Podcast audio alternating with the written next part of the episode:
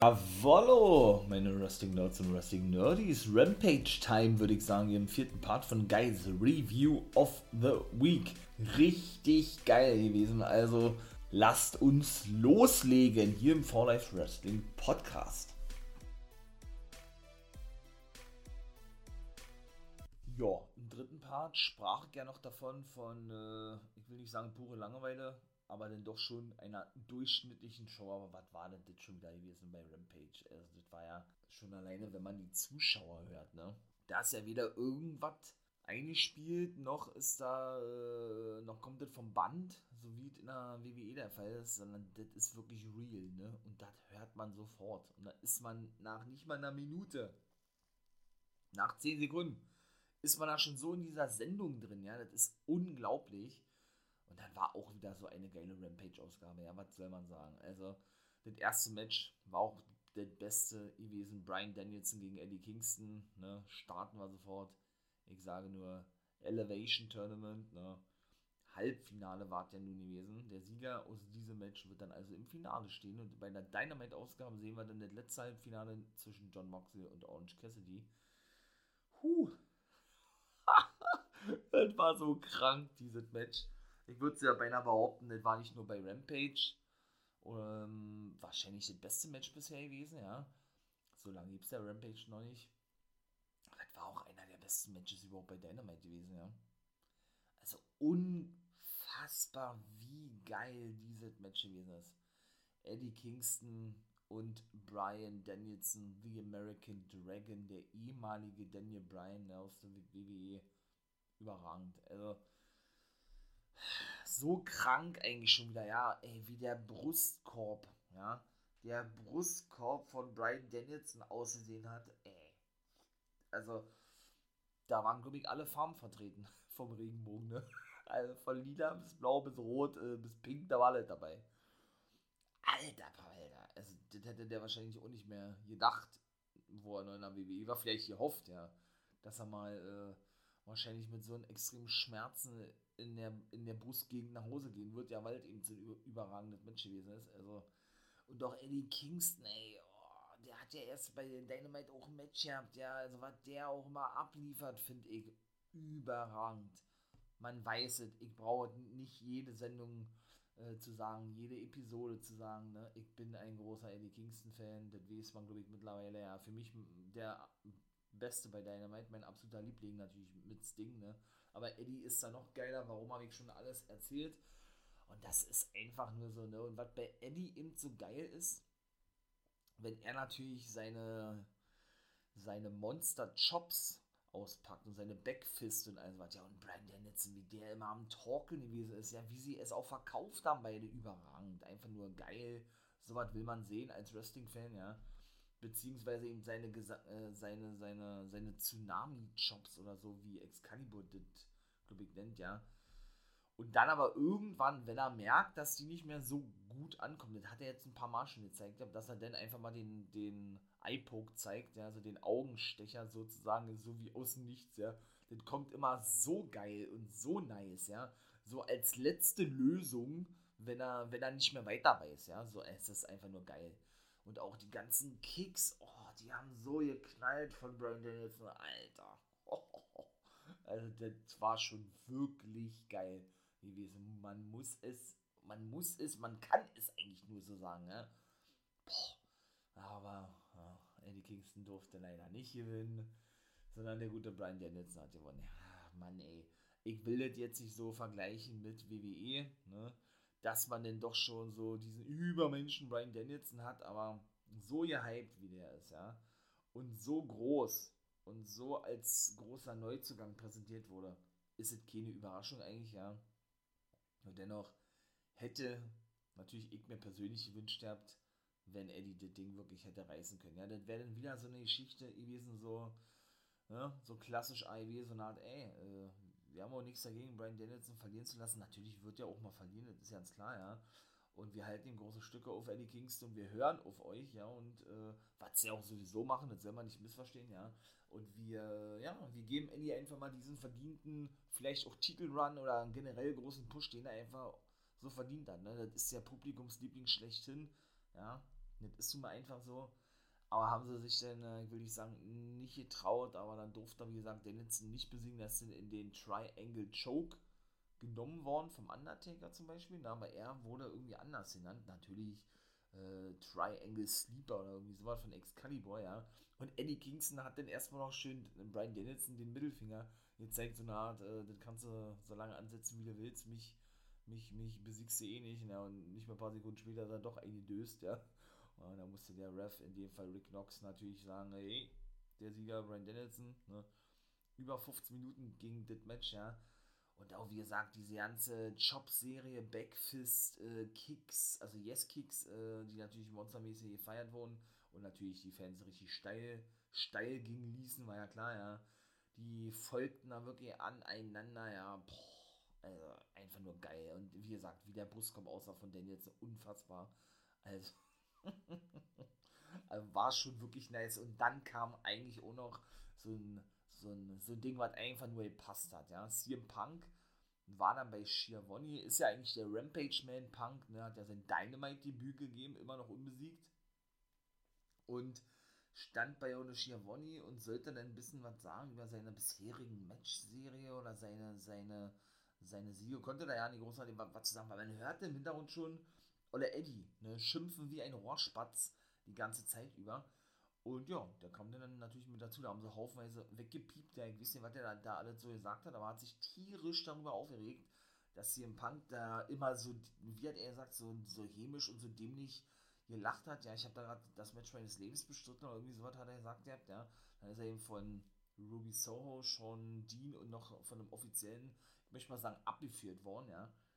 Während dann äh, der gute CM Punk ihm hinterher von, ey, sei mal nicht so respektlos, wenn ich hier ein Interview habe, sagt er ja, wenn du, wenn wenn du nochmal schlafen gehen willst, also ne, wenn ich dir den Go-To-Sleep verpassen soll, so, sozusagen, dann musst du das einfach nur sagen, dann ist es gut, ja. Reißt dir mal am Zippel so eine Art, ja. Also, da ist doch dann eigentlich schon das nächste Match vorprogrammiert, oder nicht? Also, dass Eddie Kingston ja nun auch ein überragender hier, hier ist, ja, das ist ja nun kein Geheimnis, ne? Also, der kann beide überragend spielen, ja, auch den Monster hier, wie gesagt, ja. Ich will nicht sagen, den wäre vielleicht noch ein bisschen besser. Jetzt hat er auch mich eines Besseren belehrt, dass er eben doch ein überragendes Face ist, ne. Aber von daher ist ja dieses Match dann eigentlich schon prädestiniert, Kingston und CM Punk, ne. Ja, ich ahne so ja beinahe, dass Punk das Ding auch reißen darf, aber ich will ja nicht so freudig sein. Trotzdem wird es natürlich generell überragend sein, ja, keine Frage, ja. Aber eine kleine Hoffnung bleibt dann, dass der gute Eddie vielleicht den guten CM Punk besiegen kann, aber der ist, hat ja ungefähr diesen Status von Danielson, ne? Keiner darf ihn aktuell besiegen, bis denn irgendwann mal die ersten Niederlagen kommen, wird es dann eine Weile dauern, dann wird das ganz groß aufgezogen, ja, und ich denke, dass ein Eddie Kingston leider nicht derjenige sein darf, ne? Der Punk besiegen darf. Kommen wir mal zum zweiten Match und auch das war richtig gut. Schöne High-Flying-Action. Dante Martin und Matt Seidel trafen aufeinander. Es war ja eigentlich als Take-Team-Match angesetzt, ne? Zwischen eben äh, Matt und seinem Bruder Mike Seidel, der keinen Vertrag hat, der ist aber verletzt und ja, konnte deshalb nicht antreten, weshalb doch nur ein Singles-Match war. Leo Rush sollte, wie gesagt, ja eigentlich der Take-Team-Match bestreiten mit Matt Seidel und fungierte eigentlich so was wie ein bisschen wie ein Manager eigentlich, ne?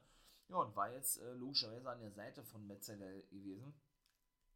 Ja, und auch da muss ich sagen, wie gesagt, ne, Sandel mit seinem Third Eye, ne, der zeigt ja mal so auf der Stirn. Ich habe hier mein drittes Auge so viel, der ist auch sehr, sehr, sehr so Love, Peace und was stand, äh, was ist in seiner Entrance zu sehen? Auf den Titan Love, Peace and Pro Wrestling, glaube ich, war das, ja. Also schon so ein sehr äh, gechillter Zeitgenosse, möchte ich mal sagen. Ja, auch hier Yoga ein großes Thema bei ihm und so was, ja, und hat auch das Gimmick übernommen, was er bei Impact schon gehabt hat, denn da war er eben ebenso schon ein paar Jahre unterwegs, ne? Und hatte eben dort, wie gesagt, ähm, ja, sein, sein, sein Third Eye Gimmick auch schon gehabt. Ja, war geil, ne? Und auch wie er es verkauft hat mit Sender als dieser erfahrene Mann, der ist ja schon fast 20 Jahre im Wrestling, ne? Der, der sieht vielleicht ja nicht so aus, der ist jetzt, glaube ich, 38 oder 39 oder schon, ja. Sieht noch relativ jung aus, eigentlich, ja. Und man glaubt das gar nicht, dass er so lange am Start ist, ist aber so. Und wie gesagt, er hat den, den, den jungen Mann Dante Martin so geil overgemacht, schon alleine mit dem Verkaufen der Aktion. Und auch was der für eine Sprungkraft hat, Dante Martin, ja. Unfassbar. Also, und die High-Flying-Action, die da gewesen ist, es war einfach nur ein Genuss gewesen. Hat auch gewonnen, Dante Martin gegen Sandel. Hätte ich nicht gedacht, bin ich ganz ehrlich, ja. Und ich freue mich, ich freue mich wirklich, ähm, wie diese viele weiter. Ich denke, wir werden auch Rush gegen Sandel sehen. Die streiten ja gerade so ein bisschen, ne? Wer ist der wahre Mentor, der richtige, der richtige Trainer, Mentor, erfahrene Mann für den guten Dante und so weiter und so fort, ne? Und jetzt haben wir ja dann wahrscheinlich auch noch in Zukunft einen Tony Nies bei AEW, der wohl angeblich schon unterschrieben haben soll. Offiziell ist es nicht, weil das ist es ja dann nur, wenn ihm wirklich äh, Tony Nies is all Elite. Äh, da, da steht, ne, als Grafik auf der AEW-Homepage oder sonst irgendwo, ja, das ist eben nicht der Fall bisher gewesen, aber man kann, glaube ich, davon ausgehen, der wird bei AEW Dark in der nächsten Woche sein Debüt geben, ne, freue ich mich megamäßig drum und dann können wir richtig, wenn die dann alle gegeneinander antreten, hier Leo Rush, Nies, Seidel, Martin, äh, boah, da können wir richtig Highfling-Action erwarten, ja. Alter, und bei AEW, da weiß man ja, dass die auch sowas natürlich äh, dann gerne zeigen, ne? Und nicht so mh, hm, wie in der Cruiserweight Division, sag ich mal, ja, wo ja da weder irgendwelche, gut, jetzt ist es ja nun, wie gesagt, keine reine Cruiserweight Division mehr, zum Glück, ja, aber da denn sonst immer keine richtigen Cruiserweight-Matches gezeigt wurden, weil man dann kaum Aktionen zeigen darf, äh, gerade High-Flying-Action, weil WWE dazu gefährlich war, muss man ja mittlerweile sagen, ja, ähm, ja, dass sich die Superstars nicht irgendwie verletzen oder so was, ja. Oder auch in der X-Division, wo zwar auch geile Action ähm, abgeliefert wird, aber auch nicht bei weitem, meiner Meinung nach, so wie bei AEW der Fall ist. Ne? Von daher bin ich wirklich gespannt, wie ich immer sage, war heiß wie Frittenfett, wenn man mal wirklich so ein Match sehen würde. Es muss nicht gleich ein Titel eingeführt werden, überhaupt nicht. Das, das, das bedarf es auch überhaupt gar nicht bei AEW, ja die haben da einfach schon alleine auch so die Möglichkeiten von den Wrestlern her, das alle zeigen zu können, ja. Ja, von daher äh, erwarte ich mir da auch ein bisschen was, ja. Und denke schon, dass die uns da auch nicht enttäuschen werden. Kommen wir mal zum Matchcard. Nächste Woche bei Rampage zum Beispiel findet denn äh, das letzte Match, Matchfat, Match statt, heißt es, im TBS Championship Match der Damen zwischen Red Velvet und The Bunny. Ne? Und ein neues Match mitzugekommen. Johnny Silver oder John Silver von Dark Order trifft auf Adam Cole. Ne? Ist natürlich auch nice. Also bin ich mal gespannt, wie das da aussehen wird. Und zuvor sehen wir nämlich bei Dynamite schon ein TBS Championship Match. Ne? Das ist ja denn der, äh, weibliche Pendant oder Gegenstück zum TNT Championship, habe ich gerade schon erzählt. Ne? Das sehen wir nämlich schon bei Dynamite. Da sehen wir NRJ gegen Jamie Hater zum Beispiel oder Cody Rhodes gegen Andrade El Idolo. Da freue ich mich auch schon drauf. Ich freue mich eigentlich sowieso immer auf Dynamite. Ja, und da sehen wir das letzte Semi- oder das Halbfinale-Match, ne? Ähm, ja, im Elevation Tournament, um die Nummer 1 Herausforderer zu finden, von ähm, oder auf Kenny Omegas World-Titel bei Full. Orange Cassidy und John Moxley werden aufeinandertreffen. Wobei doch eigentlich Hangman gegen Kenny festgesetzt wurde für Full Gear oder nicht. Also verstehe ich nicht. Nun gut, auf jeden Fall kommen wir dann zum letzten Match. Und auch das war richtig nice. Ne? Also Everton gegen Britt Baker sollte Everton gewinnen gegen den Champion, bekommt sie ein zukünftiges Titelmatch. Sie hat nicht gewonnen. Leider, Baker hat wirklich den Titel verteidigt, ja. Äh, Quatsch, den Titel verteidigt, äh, das Match gewonnen. Aber was war denn das wieder für, für ein geiles Match? Und es war ja so prädestiniert gewesen für die gute Everton, ja. Ich feiere die ja sowieso, ich mag so eine Gimmicks, ich liebe sowas, ja. Ähm, ja, schon alleine sowas hast du noch nie gesehen, ne? Wie die aussieht, wie aus Walking Dead entsprungen eigentlich, muss man sagen. Und wie gesagt, ähm, wenn ich so ein Match, ne, so ein Trick-or Street Fight Match, you know, äh, nicht für sie gerade auserkoren oder prädestiniert ist, dann weiß ich ohne ich, ja. Ja was da nicht alles wieder gezeigt wurde, ja. Also ein Kurt Stomp hat zum Beispiel Baker gezeigt gegen, gegen Everton, was der ja nicht ausgemacht hat, ist dann gleich wieder auf, aufgestanden, hat den Stuhl weggeworfen, denn der Stuhl oder ihr, ihr Hals wurde nämlich in dem Stuhl eingeklemmt. Allerdings, deshalb sah das irgendwie so böse aus, legt man den Stuhl ja normalerweise gerade hin, ne? sodass der Kopf ja dann drin steckt und wenn der Kurt Stomp logischerweise durchgeführt wird, ne, knallt es ja dann so auf den Boden. Ja, aber der Stuhl klappte sich gar nicht richtig zusammen eigentlich, ja. Oh, weshalb das noch härter rüberkam, wo die den Kürzturm zeigt, als wenn der Nacken gebrochen wäre, sag ich mal, ja. Jericho dann auch gesagt, war natürlich nicht der Fall gewesen, ja, zum Glück. Aber wie gesagt, äh, sah schon böse aus. Ja, dann kamen natürlich noch Reißzwecken, wie soll das auch anders sein, zum, zum Einsatz. Ne? Allerdings äh, musste die dann die gute Everton selber schlucken und bekam den Superkick ab und ähm, den Lockjaw, ja, konnte sich aber, indem sie nämlich die gute Britt Baker in den Fingerbiss befreien und Rebel ebenso blutig gebissen hatte, am Hals, die schrie dann auch ohne Ende, ja, konnte sie sich befreien, wie gesagt, ja, verlor dann aber schlussendlich durch den Einroller doch von Britt Baker. Und dann hatten wir also die Siegerin gehabt. Hater griff auch ins Match ein, natürlich, aber sie zeigt eben auch schon ein paar, äh, na, einen Jokeslam gegen wieder, wiederum Britt Baker, die gute Everton, auf die Reißwege. Sie durfte also die zumindest auch für sich einsetzen, ja. Aber dennoch, wie gesagt, bekommt sie also kein Titelmatch in der Zukunft. Das waren wirklich nur so ein, ich sag mal, One-Night-Only-Ding gewesen für sie selber jetzt, ne? Dass man sie dann eben zeigen kann, im Zuge der ganzen Halloween-Ausgabe, sag ich mal, ja. Schade eigentlich. Und dann war auch Rampage vorbei gewesen. Also richtig nice und geil gewesen. Also selbst die Rampage-Ausgabe von einer Stunde ist besser wie eine dreistündige Raw, ja. Oder wie eine zweistündige Smackdown. Äh, das ist schon. Und die sind zu Recht für mich mittlerweile die Nummer 1 und haben eben auch äh, schon Raw und Smackdown, was die Quoten betrifft, abgelöst. Ich sage nur letzte halbe Stunde, ne, wo Smackdown zweieinhalb Stunden gesendet wurde, hat Ivy Rampage ja auch gewonnen, ne, zu Recht und eindeutig, ja. Hat auch nichts gebracht, dass WWE da auf Werbung verzichtet hat für die halbe Stunde, die sie mit rangehangen haben. Ja, also von daher, uns erwartet, glaube ich, noch einiges. Und so viel sei gesagt, das gibt es natürlich auch noch zu sagen. Genauer am Freitag, wo Rampage ja noch nie von Freitag auf Samstag, lief die No-Complete-Klausel aus, meine Lieben, vom guten Windham Rotunda. Besser bekannt als Bray Wyatt.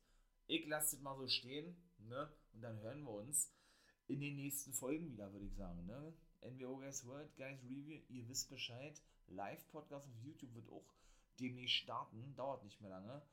Also, Wolfpack Member for Life, wie gesagt, ne? Ist ja der Wrestling-Name von mir, ne? Ähm, ja, und das ist William Owen, ja, wie gesagt, der Künstlername. Und dann kommt auch ja mal da vorbei.